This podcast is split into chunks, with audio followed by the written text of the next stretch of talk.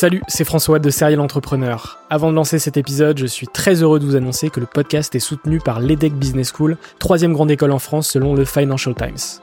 L'entrepreneuriat se démarre très souvent à l'école, et vous le savez, nombreux et nombreux sont les entrepreneurs qui ont créé leur premier projet pendant leurs études. L'ambition de l'EDEC, c'est de former ces étudiants entrepreneurs à avoir un impact positif sur le monde au travers de leurs projets.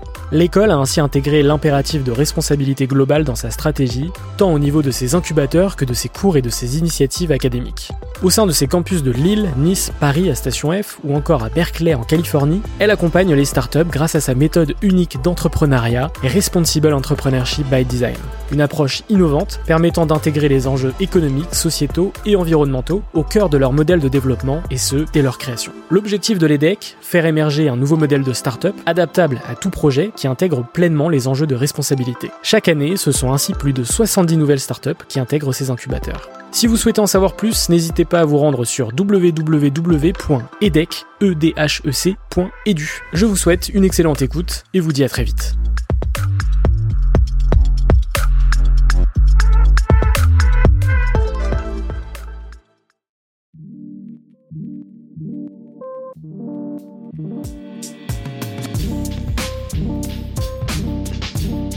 La première fois que j'ai eu l'idée, c'était, je crois, cet été, là, au mois de juillet dernier.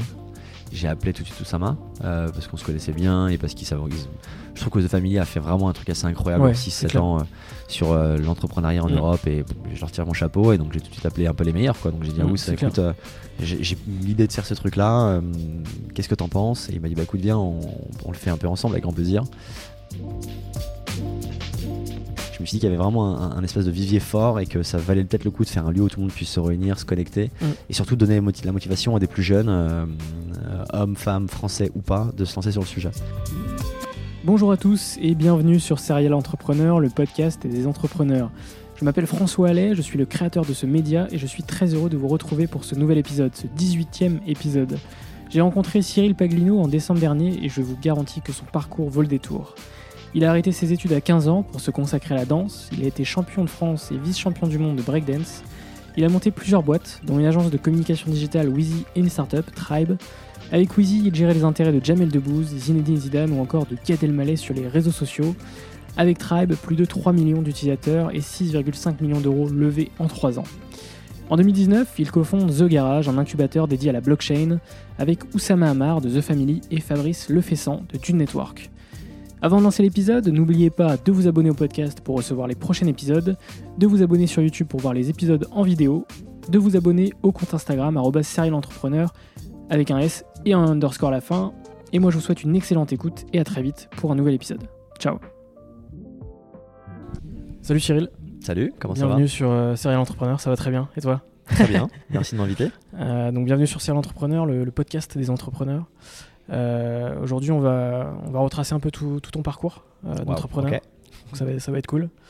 Euh, déjà, merci d'avoir accepté Bah, l'invitation. je t'en prie, tu rigoles. Merci de m'accueillir ici chez The Garage. Ouais, merci. Avant de commencer, j'aimerais que tu parles un peu de avant d'entreprendre. Je sais que tu as été pas mal dans le breakdance, Mhm. trois fois champion de France, Ouais. vice-champion du monde. Est-ce que tu pourrais nous parler un peu de cette époque de, ta vie? Ouais, carrément, bah, ça, ça a commencé assez jeune. Euh, J'ai commencé la danse à 12-13 ans. Euh, Il y avait le foot et la danse. J'étais euh, dans mon quartier dans le 78, en banlieue parisienne. Et voilà, avec les MJC, donc les maisons de la jeunesse et de la culture du quartier où j'habitais, il y avait des cours de danse très peu chers l'été. Et donc je crois que c'est l'été euh, 98 ou 99, j'ai 13 ans parce que je suis de 86, donc ouais, l'été Mhm. 99, où je commence à m'intéresser un peu à ça. Et puis j'étais un petit jeune euh, pré-ado, ado, euh, plutôt agile et sportif. Et du coup, euh, la danse me, me marchait bien. Et j'ai commencé vite à me prendre de passion là-dessus. Et puis après, ça a duré pendant 10-12 ans de ma vie, où c'était mon métier ensuite. Et donc voilà, donc en gros, commencé en 99. euh, en 2003-2004, je commence à être assez bon et aller à Châtelet-Les-Halles, un peu la, la, la mecque du hip-hop en France. Euh, je rencontre euh, plein d'autres gens. Je crée mon groupe de danse avec des copains qui viennent euh, d'Orly, d'Evry, euh, de Trappes, mais aussi de Caen et du Mans. Ok. Donc un drôle de mix. Ouais. Euh, de gens qu'on se- qu'on- que je vois tous les week-ends en fait et on devient vraiment un, un groupe à part entière. Et voilà on fait des, des- des battles donc c'est les compétitions dans la danse évidemment euh, de plus en plus d'abord en France ensuite en Europe ensuite dans le monde entier. Et à terme avec l'équipe euh, mon groupe qui s'appelle Légitime Obstruction euh, on finit à être euh, bah, tous pros euh, sponsorisés et à en vivre euh, jusqu'en euh, 2009 voilà. Donc c'était un- un- une époque chambée parce que voilà c'est le sport de haut niveau Mhm. avec, euh, avec des gens ça te construit déjà physiquement mentalement aussi je pense que ça m'a beaucoup appris sur la persévérance, sur la remise en question, sur l'effort de soi, etc. La générosité aussi, parce que tu es en groupe, donc c'est un truc d'équipe. Et, euh, et voilà, et, euh, et beaucoup de voyages aussi, euh, quasiment 60 pays en 8 ans, donc Ah, beaucoup, beaucoup de voyages. Non, vraiment une expérience assez incroyable. Mais du coup, le côté négatif de ça ou pas, hein, mais c'est que j'ai arrêté l'école très jeune, en troisième des collèges, donc à 15 ans et demi, pour du coup ne faire que de la danse. Donc en gros, de mes 15 ans à mes 21 ans, c'est vraiment 8 heures par jour. Je vis, je respire, danse, danse, danse. Et c'était chouette. Ok. Voilà. Ensuite, tu as eu un peu de, de télé-réalité Est-ce qu'on- Ouais, Est-ce qu'on peut en parler un peu euh, Ouais, carrément. Bah, en gros, j'étais à l'époque au Mexique en 2008, où je passais quelques mois là-bas euh, pour la danse, évidemment, toujours avec mon équipe. Et j'étais blessé depuis quelques mois au poignet, à mon poignet droit. Euh, une tendinite classique, mais de plus en plus douloureuse. Et j'ai tenté plein de trucs, euh, de l'infiltration jusqu'à la cryothérapie, Ouais. jusqu'à voilà, mille trucs. Et j'ai toujours très très mal. Je sais pas trop ce que je vais faire les prochains mois. Les médecins me disent d'arrêter six mois ou de me faire opérer. C'est deux options qui m'horrifient un petit peu. Mhm. Et c'est drôle, à l'époque, on est sur MySpace, c'est pré-Facebook, on est sur MySpace. Euh, et, et je reçois un email euh, d'une société de casting euh, qui travaille pour Rendemol, Ouais. euh, qui elle bosse pour TF1 notamment beaucoup, et qui me propose ce projet de faire une émission de télé. Donc moi je suis au Mexique, on est au mois de mai. Je vis dans le sud du Mexique à Guadalajara. Et, et je sais que je vais pas danser les prochains mois, je sais que j'ai pas non plus beaucoup de taf, visiblement. Et je me dis, écoute, pourquoi pas faire ce truc-là? Ça fait des années que je suis plus vraiment en France, moi. J'y reviens au compte-goutte, évidemment, beaucoup, mais je vis vraiment à, à- à l'étranger. Et donc, je me dis, pourquoi pas? De toute façon, j'ai pas d'ambition de faire carrière en France. J'ai pas d'ambition de faire carrière non plus à la télé. Mm. Donc, je me dis, euh, c'est quand même bien payé ce truc. Euh, c'est- à, à 18 ans, euh, Ouais. à l'époque, dans 20 ans, c'est quand même beaucoup d'argent. Donc, je me dis, bah, je vais tenter de le faire et y aller comme un, comme un job d'été. Et donc, je fais ce truc-là, je gagne un peu d'argent, je finis ce jeu et après, je commence le début de ce qui va être ma suite d'entrepreneur. Voilà. Justement, on y vient à ce, à ce déclic. Qu'est-ce qui a fait que tu as entrepris? C'est drôle. Alors, la, la première raison assez factuelle que j'énonce souvent, c'est que j'avais pas de diplôme et donc je pense que j'aurais eu un taf nulle part, pour être assez honnête. Euh, ça, c'est vraiment ce qui vient de façon euh, automatique. Après, si je retrace un peu euh, qui je suis et ce que j'ai fait avant, déjà ne, serait-ce qu'arrêter l'école à 15 ans et faire que de la danse et en faire du haut niveau, c'était déjà assez entrepreneurial quand même déjà. De se Ouais. dire je vais, je vais sur un, un sentier un peu moins battu et tu vois. Et, donc déjà ça c'était euh, un chemin déjà un peu courageux. Alors à 15 ans t'es inconscient quand tu le fais, mais en, en, en en arrière c'était quand même... euh, c'était un choix. Euh, et dans le groupe de danse que j'avais, on était une dizaine de personnes et je m'occupais un peu du site en ligne, euh, des contenus, des photos. Tu vois, j'avais ce petit côté, alors pas du tout manager, mais un peu genre, euh, vas-y, on danse très bien, mais le soir et week-end ou le soir, qu'est-ce que je fais quoi Donc je m'occupais en mettant des trucs en, en ligne, etc. Donc je pense que le, naturellement ayant pris, alors pas le lead, mais un petit peu le, poste du committee manager de, de- en 2005, 6, 7, tu vois, euh, du groupe, euh, de gérer le blog, de raconter les histoires, de mettre en avant les trophées. Moi, je pense que tout ça m'a aussi euh, un petit peu euh, voilà, appris à gérer un mini projet, tu vois, qui était mon Mm. projet. Et après, du coup, euh, voilà, après la danse, c'était une, une logique que de un, j'allais avoir de job nulle part, et deux, j'avais envie de faire des trucs par moi-même, quoi. Donc, euh, j'ai commencé à réfléchir à des sujets et j'ai essayé. Voilà, en gros. Ok. Et on y vient à ta première expérience d'entrepreneur. Donc c'était chez Wheezy. C'est Ouais, bien ça. ça? Ouais. Est-ce que tu peux nous en parler de Wheezy Ouais, carrément. Wheezy, c'est une boîte que je crée en 2009 avec Michael Outmezgin, mon associé de l'époque. euh, et on, était très jeunes, hein, j'avais 24 ans, il en avait 22, je crois. Donc, euh, euh, où j'avais 23 ans, il en avait 21, un truc comme ça. Donc c'était vraiment, on était assez jeunes. Ouais, 2009, à 23 ans, voilà, j'avais 23 ans. Et donc euh, l'idée, c'est de se dire, euh, au fil des années avec la danse euh, et les, les shows que j'ai pu faire aussi artistiques à Paris, donc j'ai dansé pour des rappeurs, pour des copains chanteurs, etc. Ouais. J'avais un petit réseau, un petit réseau d'artistes et de sportifs aussi, qui comprenaient pas grand chose à la révolution Internet qui est en train d'arriver. Euh, Là, on est, euh, on est en pleine dans l'époque Facebook, mais Ouais. près Twitter. Tu vois, il n'y a pas. Twitter encore vraiment Yes. beaucoup en France. Et en 2009, moi j'ai mon compte Twitter que j'ai depuis début 2009. Donc j'étais vraiment parmi les. Alors pas les premiers, mais Ouais, la, ouais. la seconde vague, si tu veux, euh, Twitter en France. Euh, et donc, je vois qu'il y a un intérêt et un usage super fort aux US. On parle à l'époque du début de Justin Bieber qui explose. On parle de Lady Gaga qui vient d'exploser en 2009, qui vient de faire son truc Poker Face, qui vient d'exploser. Ouais. Et c'est des gens qui ne communiquent que en top-down euh, via leur compte Twitter. Donc c'est un nouveau modèle aussi pour la communication artistique parce que du coup tu passes plus par ton attaché de presse, euh, les maisons de disques et les médias traditionnels, mais en un tweet tu peux citer euh, Lady Gaga par exemple ou Justin Bieber, toucher des millions de gens. Et ça c'est voilà, c'est pas encore arrivé en Europe donc je me dis qu'il y a un vrai sujet. Et donc je monte une agence autour de ça qui s'appelle Wheezy et l'ambition c'est d'aider les artistes et les sportifs français ou du moins les célébrités, les talents français à communiquer en ligne. Donc ça va de on vous crée votre site, votre e-boutique ou votre e-shop, on vous, on vous crée votre Twitter et très vite on vous le certifie parce qu'on travaille avec Twitter main dans la main donc on Ouais. certifie les gens sur Twitter. Et comme ça, on a euh, aidé et collaboré avec euh, Jamel, euh, Johnny Hallyday, Gad Elmaleh, l'équipe de France de football, jusqu'à, je sais pas moi, un 995, Necfeu à l'époque, avec qui on était assez potes, jusqu'à La Fouine, Rof, tout, tout l'univers un peu urbain et, et sportif français, et médias aussi pas mal, Nikos aussi également. Et donc voilà, donc ça, ça, ça, ça a duré pendant deux ans. Le modèle de Wheezy, c'était de prendre des commissions sur les ventes en ligne des objets euh, merchandising des artistes. Ce modèle se plante un petit peu et il est difficilement rentable. Et donc on se met à pivoter un peu et on devient plus B2B et on devient une agence de création de contenu ou de placement de produits. Et ça, c'est la, la seconde vie de Wheezy après un an et demi, deux ans de, de pivot là. Et là, on commence à faire du chiffre d'affaires. On est une équipe de 10 personnes et on se met à facturer aux agences créatives, euh, et Farid, Buzzman, Marcel, euh, McCann, etc. Aux agences euh, médias, euh, Avas Media, OMG, euh, voilà, tout, tout cela, et des marques en direct. Et on bosse pour une trentaine de marques, une vingtaine d'agences. On fait des petites opérations, hein, je crois Mm. que c'est un peu tailor-made. Et là, on commence en 2010-2011 à faire les premiers posts sponsorisés, qui sont maintenant très connus évidemment. Mais pour le coup, sans aucune prétention, je crois qu'on est un peu les, les premiers, je crois, en Europe C'était ultra précurseur quand même. Ouais, on faisait des tweets. Euh, et et euh. c'était l'idée était simple. Hein. Euh, T'étais un artiste et tu disais que ce produit était vachement bien, Ouais. avec un storytelling évidemment. Mais on a fait des, alors peut-être pas une- des centaines, mais au moins, au moins euh, 80 voire une centaine de posts sponsorisés avec Jamel, Gad Elmaleh, Zidane, l'équipe de France, etc. Ouais. Pour des clients comme Orange, Coca, Orangina, Lanvin, Volvo, voilà. Ok. Et Lacoste. Et donc ça c'était marrant. Et donc on crée les formats vraiment à la volée parce que tu vois comment tu prices un tweet sponsorisé Ouais, à l'époque, tu vois. C'est T'as clair. Jamel qui a 500 000 followers sur, Instagram- sur euh, Twitter, c'était même pas Instagram à l'époque. Ouais. Et tu dis voilà, on va le pricer, je sais pas moi, 10 000 balles, allez, c'est un peu cher, 8, ok, 8. On appelle l'agence média. on- Voilà, c'était vraiment comme ça. Mais, euh, mais c'était intéressant. Et, et voilà, et la, boîte, du coup, je l'ai cédée euh, juste après en 2013, donc Ok. 3 ans et demi, 4 ans après la création. À une autre boîte de publicité bien plus grosse que nous, euh, qui s'appelait Change. Et voilà, donc les équipes de Wheezy sont parties chez Change. Moi, j'ai fait quelques mois aussi chez Change et je suis parti ensuite sur d'autres aventures. Voilà. Ouais, donc c'était hyper euh, précurseur euh, dans, dans le social media dès 2009-2010. Ouais. C'est ouf quand même. Franchement, ouais, ouais, euh, il y avait un mec aux US, c'est très drôle parce que c'est un très bon ami maintenant. Il y avait un mec aux US qui s'appelle Sean Rad, qui faisait une boîte à l'époque en 2010, au même moment que Wheezy, qui s'appelle Adly, donc A-D-L-Y. Ouais. Et Adly avait levé 15 millions de dollars et il faisait les tweets sponsorisés de Shakira, Madonna et Cristiano Ronaldo. Donc le niveau d'au-dessus, quoi, tu vois. Et Adly, c'était un petit mec qui s'appelle Sean Rad, qui à l'époque avait 24 ans et qui maintenant est, euh, maintenant, depuis, un milliardaire américain assez connu parce qu'il a créé Tinder entre temps. Voilà. Et donc moi je parlais avec Sean entre temps et à l'époque on s'envoyait des petits messages, on s'est perdu de vue pendant 7-8 ans.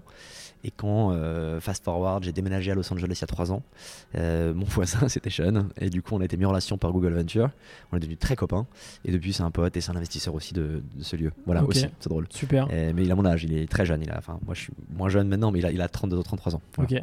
Et euh, voilà. Donc une première expérience entrepreneuriale assez, Ouais. assez solide quand même. Ouais, ouais, après l'acquisition était une micro-acquisition, on n'a pas non plus fait beaucoup de cash, mais ça a été créer une boîte, lever des fonds, on avait levé à peu près 500 000 euros à l'époque, Ouais. euh, pivoter, euh, développer du business. Malheureusement, on s'est séparé d'une équipe euh, d'ingénieurs parce que le produit était très techno à la base, pour ensuite aller vers une équipe plus commerciale et créative, et après euh, céder le bébé, euh, voilà, donc toutes les conditions, les étapes apprises un peu sur le tas, Mm. sans un grand succès non plus, mais au moins avec une, voilà, un petit background, et donc du coup je me retrouve à 25 ans avec ce truc-là, et puis après je pars sur d'autres horizons. Voilà. Ok. Et après tu crées Tribe. Donc Ouais. ça c'est plus un modèle startup pour le coup. Complètement. Ouais. Est-ce que tu peux euh, en parler Ouais, bah, en gros déjà quand j'étais sur Wheezy à fond, un peu en mode agence, j'avais ce rêve un peu de produits scalables et de produits consumer. J'étais, déjà très très plugué euh, levée de fonds, euh, Ouais. Euh, Sequoia, je vois Ouais, tout ce qui se passe aux US. Et donc quand, euh, quand la fin de l'aventure Tribe arrive en, fin de- en début 2013, je passe quand même un an et demi à Paris où je fais autre chose. Euh, je rejoins une agence de publicité qui s'appelle Buzzman, Oui, où posé connu. pendant un an là-bas. Euh, c'est des copains, ça se passe super bien et, et le, le- le taf est super. Mais au bout d'un an pile, 12 mois, euh, je, je dis à Georges, qui est le fondateur, et à Thomas, son associé, que j'étais venu pour quelques mois et là ça fait un an et je sens que j'ai besoin d'aller sur un truc plus entrepreneurial.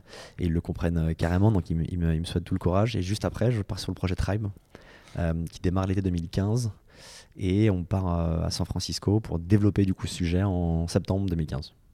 Et donc de là, je pars avec euh, Laurent, Nicolas et Thiago, euh, donc mon équipe un peu fondatrice sur Tribe, euh, deux ingénieurs et un designer, et on, on- on part à San Francisco, on prend Airbnb, on sait pas où, on- comment on va bouffer dans un mois, mais c'est marrant. Et en fait, on se met à rencontrer des gens là-bas, à lancer le produit, à lever des fonds, avec des fonds prestigieux comme Sequoia notamment en Capital, et Kleiner Perkins, mais aussi beaucoup d'autres. Et on apprend un million de trucs. et c'était ouais, trois ans vraiment incroyables en plein SF, Ouais, ouais. en plein le, concept de la vallée. Quoi. le concept de Tribe, c'était quoi? Alors, on, on- pareil, on a, on a pivoté à un moment donné aussi, mais Ouais. au démarrage, c'était une application de messages vidéo. Donc, euh, tu te réimagines un peu la note vocale de WhatsApp, Mm. euh, donc, euh, mais vraiment avec la vidéo pure. Et C'était une application plutôt bien designée, avec une interface assez spéciale où en, en- en un, bout- en un- en un bouton avec ton pouce, tu peux parler un peu qui tu veux dans tes contacts et faire un message vidéo. Donc, comme un snap, si tu veux. Ouais, peu. comme un snap. ouais. Extrêmement pensé, rapidité, efficiency, et avec une belle UX. Et après, ça a changé, ça a pivoté en une application de vidéo call, où là, c'était le FaceTime de groupe, si tu veux. Ok. Sauf que euh, on lance ce produit qui plaît vachement aux US et six mois après, Apple annonce qu'ils font le FaceTime de groupe et là on se dit non, l'enfer. Voilà, m'étonnes. Malheureusement, on a dû euh, encore une fois se réinventer ensuite. Mais voilà, c'était c'était de la messagerie axée sur la vidéo. Ça a démarré asynchrone et ça a fini synchrone, donc live. Voilà, en gros. Donc là, pour le moment, euh, aucune euh, aventure blockchain. Et donc ensuite, Non. Non, alors aucune sur blockchain, mais tout de même en 2013. à quel moment tu t'y intéresses? Alors euh, blockchain beaucoup plus tard que ça. Par contre, Bitcoin euh, 2013, en novembre 2013. Tu commences à Euh, investir ouais, un peu? sais même pas investir pour le coup parce que je sais même pas ce que c'est à ce moment-là, mais c'est sous les, les, les conseils de, de deux trois potes à Paris. un peu de et donc, spéculation, euh, ouais. ouais, ils me disent juste viens, vas-y, essaie ce truc-là. On m'en parle début 2013 quand je vends Wheezy d'ailleurs, et je n'en achète que quelques-uns en novembre 2013. Donc je mets quand même six mois à passer le cap parce que c'est compliqué à l'époque. Ouais. Euh, Il y a très peu de, de- de documentation en ligne, il n'y a rien en français. Mon anglais est, est pas non plus horrible, mais à l'époque, mais, euh, mais j'avais quand même, c'était un peu compliqué d'y aller euh, sur le sujet vraiment BTC et comprendre ce qui Mm. était le sous-jacent. Donc voilà, j'en achète vraiment tout petit peu, juste pour comprendre. J'oublie que j'en ai. Et c'est euh, en 2000, fin 2015, début 2016 à San Francisco, où là, on m'en reparle beaucoup. Donc du Bitcoin, mais aussi des altcoins, donc la révolution Oui. qui arrive avec notamment Ethereum. Et là, je fais connaissance avec des gens euh, dans la vallée, des copains euh, qui sont des fondateurs de boîtes blockchain aussi, ou crypto. Henri et Juan qui, sont chez, qui ont créé Protocol Lab, notamment Filecoin, qui est un des gros projets qui a levé 200 millions à l'époque à San Francisco. Ils sont à YC, donc on se rencontre là-bas. Et après, voilà, je vois que là-bas, en tout cas, on en parle de plus en plus. Et donc, je me dis qu'il y a un sujet, je me mets à étudier un peu le sous-jacent technologique, donc les systèmes pair à pair, euh, le chiffrage moderne et, euh, et la blockchain. Et là, je, je me dis qu'il y a un sujet intéressant qui n'est pas juste Bitcoin, mais tout ce qu'il y a autour Mm. tout ça. Et donc, je commence à m'y intéresser à ce moment-là. Voilà. Donc, Ok. un, un peu sur le tard tout de même. Euh, mais voilà, il est jamais trop tard. Même encore aujourd'hui, Ouais, si vous démarrez, allez-y. C'est pas clair. trop tard. Et donc, du coup, tu crées euh, Starchain euh, Capital, donc Ouais, un, alors, fonds, un peu euh, après. Ouais. un fonds d'investissement uniquement dédié euh, aux crypto-actifs et à la blockchain. Exactement. Un peu après, euh, ça, ça vient euh, début 2017, et l'ambition c'est de se dire, euh, j'ai une, une bande de copains qui ont, euh, qui ont un peu de moyens, dont Sean notamment fait partie, Ouais. euh, mais qui n'ont pas forcément les connaissances euh, nécessaires ou le temps pour s'y plonger. Et donc, euh, en- ensemble, on se dit, est-ce qu'on ferait pas un petit véhicule comme ça euh, pour réunir un peu de capitaux et puis pour le manager en- entre potes? Donc c'est ce qu'on fait, et ça commence comme ça, puis ça se professionnalise un petit peu en 2017-2018. Et, euh, et ça fait un an et demi maintenant, quasiment deux ans. Et voilà, on a, on a déployé sur une bonne quinzaine de sociétés, Mm. euh, 80% américaines, euh, quelques-unes françaises. Est-ce que tu peux nous parler un peu de ces boîtes ouais, carrément. bah, avez, La thèse du fond, globalement, c'était infrastructure, donc ça peut être tous les niveaux, euh, toutes les boîtes les toutes les briques qui vont amener le développement de la technologie euh, et son adoption dans le futur sont intéressantes. Donc ça peut être de la base genre Coinbase. On est rentré dans il y, a, il y a quasiment un an et demi, deux ans. Euh, là pour le coup, c'est vraiment, une- voilà, tu comprends l'idée, hein, une Mm, totalement. euh, banque achat-vente de, de- de crypto, euh, jusqu'à une boîte française de SaaS qui s'appelle Kaiko par exemple, où là pour le coup, c'est même pas une boîte crypto, c'est juste une boîte qui fait de la data, un peu comme un Bloomberg financier, sauf qu'ils font que de la data crypto euh, ou d'actifs digitaux. Et donc c'est une boîte qui ils sont à Paris, ils sont une petite quinzaine, euh, ils font un modèle SaaS et ils facturent à les grandes entreprises euh, un- une historique de data sur toutes les achats et les ventes euh, de différentes cryptos. Et leurs clients, c'est des gouvernements, des institutions et des boîtes. Donc tu vois, c'est même pas une boîte blockchain, c'est juste une Mm. boîte de data en gros. Et après, des boîtes beaucoup plus euh, protocole ou crypto-based, ça va de Augur en passant par Maker euh, notamment, euh, jusqu'à Textile, qui est un peu moins connu, qui est une boîte américaine euh, qui fait de la data et de la data privacy en ce moment. Euh, voilà, donc ce type de boîte. Donc plein de blogs différents, finance, marketplace, infra, infra aussi euh, low level et, euh, et protocole. Voilà. Et donc on investit en tokens, on prend des tokens ou de l'equity en 2017, la mode était au token et aux ICO, donc on a quand Ouais. même fait quelques deals dans ce sens-là. Maintenant, on voit quand même 90% des deals sont en equity. Euh, Il y a assez peu de tokens. À part si vraiment tu es un protocole pur et que tu as vocation à avoir un écosystème, là, du coup, tu fais un token, mais c'est assez rare maintenant. Est-ce que euh, tu peux nous parler un peu de, de blockchain justement euh, Comment on peut euh, définir, présenter euh, la blockchain à quelqu'un qui n'y connaît absolument rien?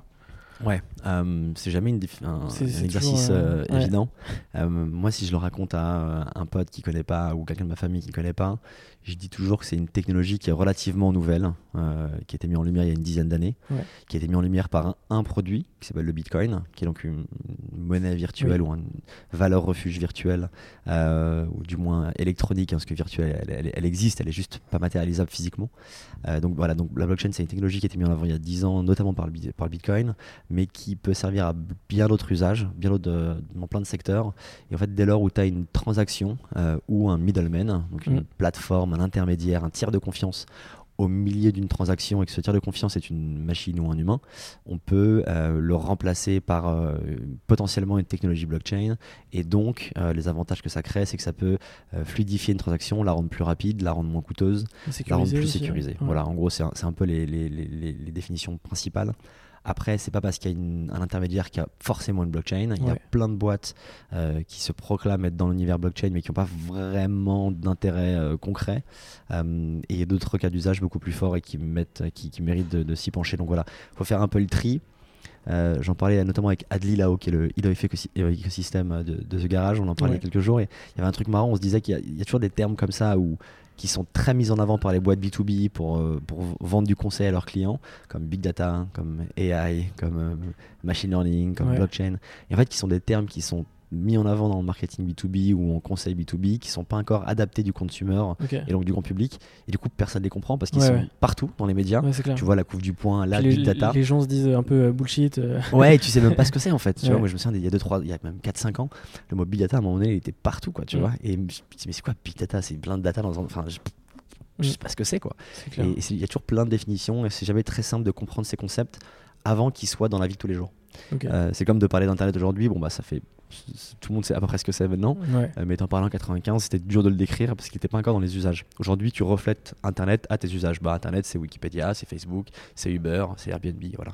Donc, comme t'as pas encore ces usages-là dans ta tête euh, assez concrètement, Ouais. c'est compliqué de, de, de- de refléter un usage. Ok. Et tu penses quoi le- du futur de la blockchain, toi?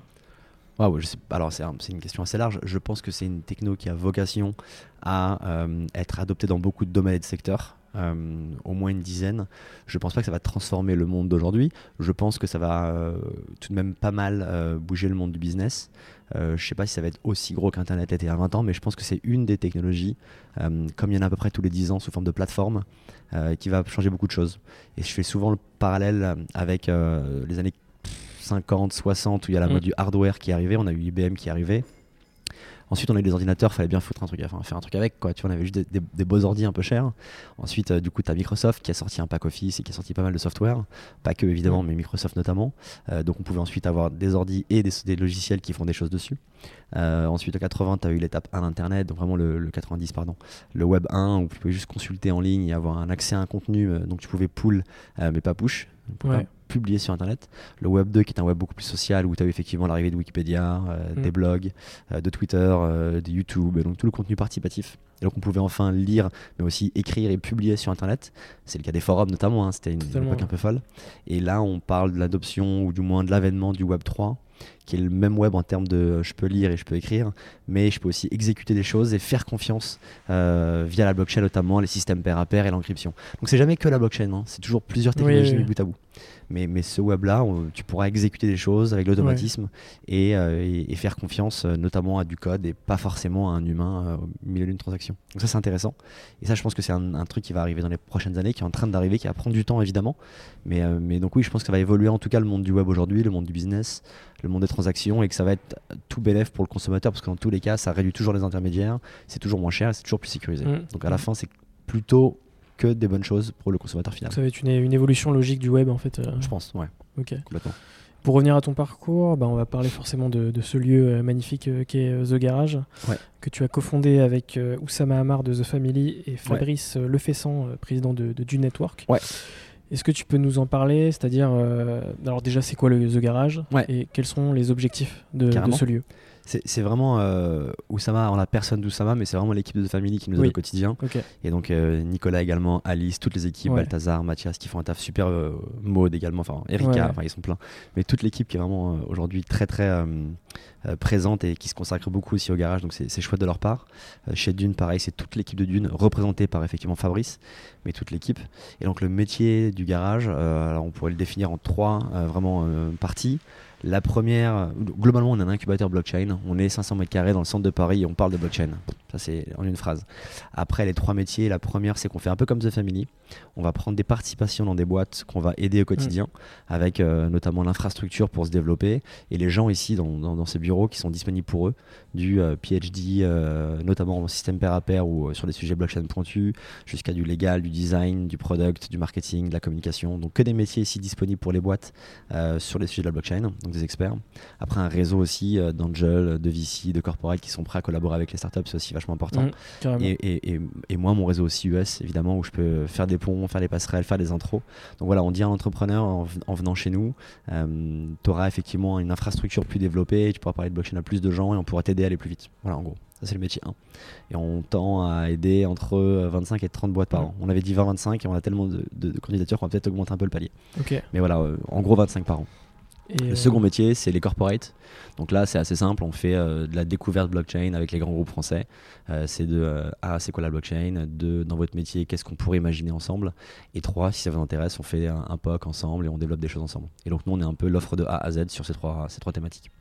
Et le dernier sujet, c'est qu'on va euh, enseigner, ou euh, du moins apprendre à coder, alors pas moi évidemment, mais les équipes euh, qui sont dispo, notamment dans la salle de formation qui est en bas, Ouais. euh, au sous-sol, où on a une salle de classe d'environ 30 élèves disponibles, et il y a beaucoup de cours le soir et week-end, et on enseigne à différents développeurs. Aujourd'hui que développeurs, mais plus tard j'espère qu'on apprendra aussi à des product managers ou des designers à faire des métiers liés à la blockchain. Euh, et donc on leur apprend euh, entre guillemets à coder sur différentes stacks. Alors on démarre sur Ethereum Mhm. évidemment, euh, mais il y a d'autres fondations, d'autres protocoles, et l'ambition à terme c'est que le garage soit complètement agnostique.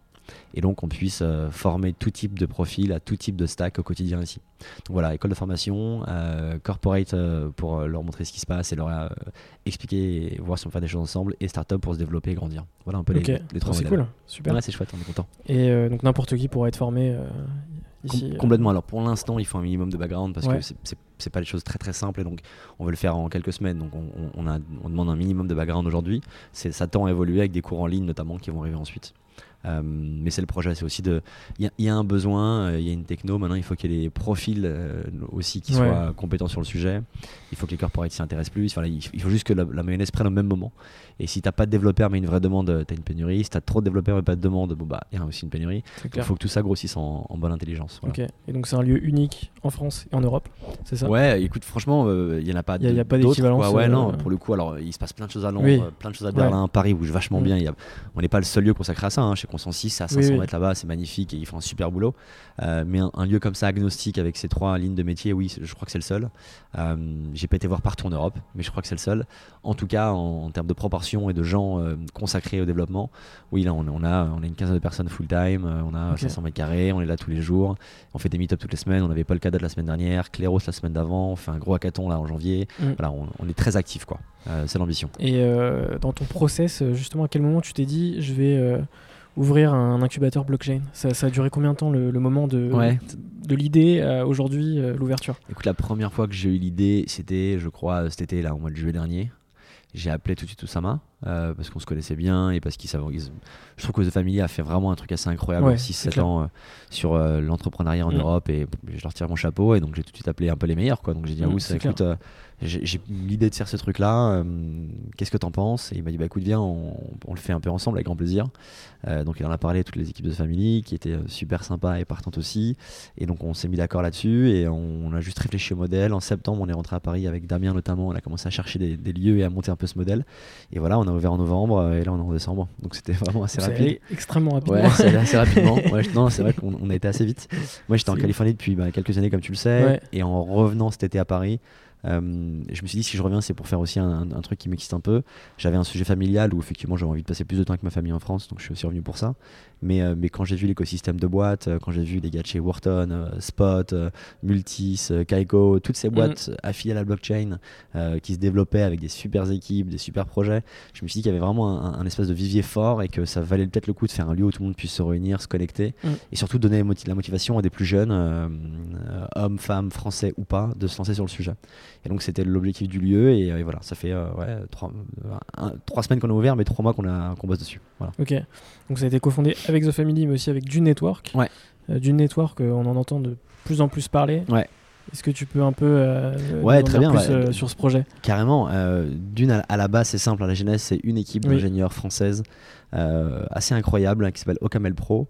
Euh, c'est des, mecs qui ont entre 30 et 45 ans, euh, qui développent dans un langage de programmation français qui s'appelle le Ocamel, qui a été créé en 95-96 à l'INRIA en France. Aujourd'hui, Ocamel c'est connu dans le monde entier. Alors c'est évidemment intime, hein, ces développeurs, donc Oui. il y a quelques dizaines de mecs, milliers de mecs, Mm. pardon, dizaines de milliers de personnes dans le monde qui codent en Ocamel. Ok. C'est un, un langage formel qui est extrêmement sécurisé, qui est utilisé aujourd'hui par des boîtes comme euh, alors, l'INRIA évidemment, mais euh, Dassault, euh, Facebook aux US, Docker notamment aux US. Et donc ces boîtes-là euh, utilisent Ocaml en open source. Et Ocaml Pro est une des plus grosses agences en Europe qui développe le code open source et qui facture à ses clients notamment. Donc voilà ce que fait Ocaml Pro. Il y a 4 ans, 3 ans, Ocaml Pro a rejoint en partie l'équipe de Tezos pour développer le protocole Tezos, qui est assez connu, qui est un protocole blockchain aujourd'hui dans le top 15 des gros protocoles mondiaux aujourd'hui. Et euh, au bout de deux ans et demi, trois ans de développement, une petite friction au sein du management. Les gars d'Ocaml Pro sont pas forcément très contents, s'en vont euh, euh, il y a maintenant 8 mois, 10 mois quasiment. Et à ce moment-là, je les rencontre moi. J'étais déjà assez. je les connaissais évidemment. J'étais un peu flatté et ravi de les rencontrer physiquement parce qu'ils sont assez connus Ouais. dans le monde entier. hein, chez Ouais. Facebook, les- ils sont adorés. Enfin, ils sont, ils sont vraiment très reconnus. Euh, c'est des gens vraiment tous PhD en, en file verification, en peer-to-peer system. C'est vraiment pour moi l'équipe de développement. euh, Que des experts. Ouais, en Europe, c'est vraiment dans, dans la crème de la crème. Euh, c'est pour ça qu'ils sont si sollicités aussi, évidemment. Et donc voilà, et donc quand je, quand je les rencontre, euh, le fit passe vachement bien et ils me disent qu'ils aimeraient bien développer leur propre blockchain, qu'ils ont beaucoup contribué à Tezos et qu'ils aimeraient faire un truc un peu différent mais avec les mêmes bases notamment. Et donc ils décident de faire un fork de Tezos. Euh, un fork, pour ceux qui sont pas familiers avec le terme, Ouais. c'est en gros comme ce qui s'est passé avec Bitcoin et Bitcoin Cash ou Ethereum et Ethereum classique. Mm. En gros, c'est une équipe de développement qui développe un protocole open source, imaginons Bitcoin, et qui à un moment donné se divise dans sa vision et dans son entente. Et il y a deux euh, chemins qui, qui partent, un à droite, un à gauche, et la boîte continue d'avancer dans- avec deux produits différents. Ouais, c'est plus jamais une boîte, hein, c'est les fondations et les protocoles, mais en gros avec Ouais, deux, ouais. deux lignes différentes. Donc c'est ce qui s'est passé. Et donc effectivement, dans le monde de la crypto, quand un fork arrive, il y a beaucoup de lobby et il y a beaucoup de pression aussi, euh, parce que quand tu divises en deux, tu divises en deux aussi la valeur évidemment.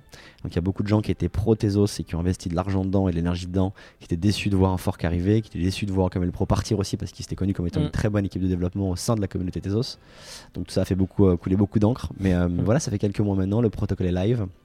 L'équipe de Camel Pro qui s'est renommée de coup, du coup maintenant Origin Lab, qui, qui est un, peu plus de 10 ingénieurs aujourd'hui euh, qui sont juste là-haut euh, à l'étage. Euh, code d'arrache-pied sur Dune qui avance très très vite. Le protocole a été mis en ligne en septembre dernier. Ouais. Depuis, il y a eu Block Explorer, le navigateur, les applications iOS Android pour le wallet. Et là, la semaine dernière, on a lancé Metal, qui est un peu le MetaMask de Dune. MetaMask étant une des applications les plus utilisées sur Ethereum, qui est un plugin pour faire du transit de coin ou de token ou du coup du paiement en ligne directement sur Chrome. Ok. Et donc c'était lancé là sur, euh, sur Dune. C'est euh, des mecs qui codent extrêmement vite, extrêmement bien. et on est ravis de les soutenir. Alors c'est pas facile tous les jours parce qu'effectivement c'est un sujet qui fait couler beaucoup d'encre. d'encre. Ouais. Mais on pense que Dune a une, a une vraie place dans le marché européen pour être euh, un des protocoles, si ce n'est le protocole leader sur les cinq prochaines années. Pour ça, il faut beaucoup bosser, mais c'est en tout cas la vision. Voilà. Ok. Et dans les investisseurs de Dune, il y a des grands entrepreneurs français, dont Xavier Niel aussi. Ouais. Donc c'est pour ça, c'est un, c'est un projet qui est, qui est bien soutenu. euh. Ouais, il y a une, une trentaine euh, d'angels euh, Ouais. chez Dune. Il n'y a pas de fonds d'investissement volontairement. Et il y a effectivement bah, Xavier qui est un des petits investisseurs, c'est le plus connu, mais il y en a beaucoup d'autres. Euh, des anciens, alors anciens, la génération 1 du web, ceux qui ont en gros fait des super produits dans les années 2000. Je pense à Jean-David Blanc, je pense à Marc Simontini euh, et à Ouais. Xavier notamment. Il y a la génération un peu plus jeune Mm. euh, qui a fait des super produits dans les années 2010. Euh, je pense à, euh, à Alexis et Antoine de Vaudou, de Zenly par exemple. Ouais. par exemple. Je pense à Alexandre de Vaudou également, euh, Yann et euh, Hotman de chauffeur privé. Euh, donc tous ces euh, Oussama évidemment, Damien Morin aussi. Euh, voilà, donc tous ces gens-là aussi sont, sont présents dans l'aventure Dune et c'est super. Et, et voilà, non, on, on est, on est bien soutenu. Et quelques Américains, Sean Rad, le fameux qui a créé Tinder aussi, qui est aussi capital de Dune. Voilà, et donc non, non, on, on avance bien. Le challenge est assez énorme. Euh, des- Tezos, Tezos a levé 250 millions de dollars. Nous, on a levé un million et demi de dollars. Donc voilà, t'imagines bien la, Ouais. différence de taille. Donc on se bat avec nos armes, qui sont une équipe de développement qui est euh, extrêmement euh, talentueuse.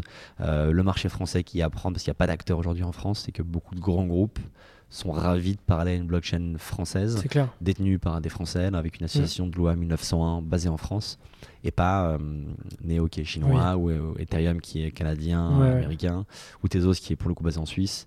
Euh, donc là, ils, sont vraiment contents d'avoir accès à voilà, une blockchain française avec des gens qui sont à Paris, disponibles ici et, et- et tout ça rassure vraiment. Donc voilà, on, on avance sur ce sujet aussi en parallèle. Ok. Donc après avoir euh, parlé un peu de ton, bah, de ton parcours, de, de toute euh, ton aventure entrepreneuriale, on va parler de, de choses qui m'intéressent aussi, c'est euh, les rencontres et les prises de décision. Et donc, dans Mhm. un premier temps, les rencontres. J'aimerais te poser cette question euh, quelles sont, euh, cite-moi des rencontres qui ont marqué ta vie d'entrepreneur. Je sais Ouais, qu'il y en a plein, beaucoup, plein, plein, mais ouais. je te demande de- d'en retenir quelques-unes. Ouais, c'est une super question, il y en a plein. Euh, non, bah, Amical, ça remonte à très jeune et des gens qui m'ont beaucoup aidé. Dans la danse, euh, tout mon groupe, mais Mohamed notamment, qui était un, un- un mec un peu plus âgé que moi à l'époque, qui m'a beaucoup appris dans la danse, qui était un peu mon mentor dans la danse.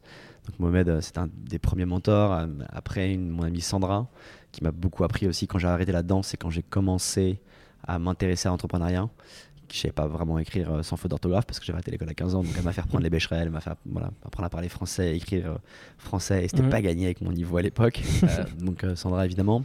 Après Pascal Mercier sur Wheezy, parce que j'ai levé des fonds grâce à lui, c'était un leveur de fonds français assez réputé. On s'est rencontrés sur Twitter euh, au hasard d'un tweet, il a été assez incroyable, et on est devenus amis depuis maintenant, ça fait 10 ans. Donc Pascal Mercier, euh, à qui je dois beaucoup aussi. Emmanuel Vivier, qui est un publicitaire français, entrepreneur qui avait créé Vanxen, une agence de Ouais. publicité. Maintenant, euh, Emmanuel aussi, il a créé le Hub Forum à Paris. Ouais. Euh, voilà, Manu m'a beaucoup, beaucoup aidé aussi. Il fait partie de ces gens qui ont été dans ma route et qui m'ont beaucoup aidé. Après, on avance un peu plus loin. euh, Georges Mohamed Sherif, qui a créé Oui. Buzzman, qui est un de mes meilleurs amis maintenant, évidemment, et qui est un de mes mentors aussi, pour que j'ai énormément de respect, et qui m'a beaucoup aidé depuis 10 ans. Euh, et voilà, après aux États-Unis, euh, sûrement l'équipe de Sequoia qui a été euh, Mm. vraiment très présente. Et, Roloff, Matt et Stéphanie chez Sequoia qui m'ont beaucoup aidé aussi, euh, du euh, conseil pour arriver à SF jusqu'au visa en passant par le funding et jusqu'à euh, les échecs et les, et, et- et les, et les petits succès. Donc c'était vraiment super de les avoir. Et voilà, après plein d'autres, mais Ouais, dans les grandes lignes, c'est cela, quoi, je pense. Ouais, voilà. Et concernant les décisions, prises de risque, est-ce que tu peux me citer deux, trois décisions prises de risque que, que tu as pris qui t'ont permis de franchir un cap Ouais. dans, dans ton parcours Bah, déjà, le, ouais, le fait de, de me consacrer à 100% à la danse, Ouais, à l'âge que j'avais à l'époque, c'était pas évident. c'est clair. Euh, le fait de euh, d'essayer de monter une boîte euh, Ouais. sans bac, sans brevet des collèges, sans notion comptable, sans Ouais, rien, c'était pas évident. Euh, et après, je pense le fait de partir de France, ça s'est décidé vraiment sur un mois. quoi. J'étais bien à Paris, j'avais tous mes amis, toute ma famille, c'était ma ville. quoi. Ouais. Et en quelques semaines, on se dit, ok, pour réussir ce projet, pour tenter de réussir en tout cas, ce projet de Tribe notamment, il faut qu'on il faut qu'on aille aux États-Unis parce que c'est là-bas que ça se passe euh, pour ce sujet-là. Et donc voilà, partir, euh, tout vendre, euh, avoir une valise et s'en aller, c'était aussi un. un En fait, dans ta carrière, il n'y a, que des- y a que des grosses prises de risque en fait. Ouais, quelques-unes, je pense, mais je pense que c'est. Début à la fin. Ouais, ouais, mais je pense que c'est c'est commun, c'est commun à beaucoup d'entrepreneurs, tu vois. Oui. Euh, je pense que ouais, c'est pardon pour le bruit. Euh, je pense que tu es obligé de prendre des décisions un petit peu challenging euh, Ouais. si tu veux avancer. Ouais, non, c'est clair. Et donc, nouvelle question quels sont les conseils que tu donnerais à un jeune entrepreneur qui veut se lancer?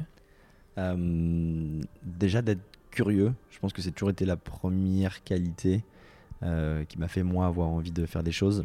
Être curieux dans le sens où Euh, quand il y a un sujet qui t'intéresse et que tu te dis, ah, peut-être qu'il y a un sujet euh, où je- ça, je pourrais creuser pour en faire un business, ou du moins pour apprendre, bah, d'aller euh, dans les bons endroits, dans les forums, sur Twitter, choper les experts, te faire une curation de liste de gens qui en parlent intéressantes, aller au bout du sujet, devenir un peu, pas expert, mais connaisseur. Mm. Et ensuite, assez facilement sur Twitter, euh, parler et engager avec les gens qui font ce secteur-là, oser leur parler avec, en étant en proposition de valeur évidemment et pas juste demandeur.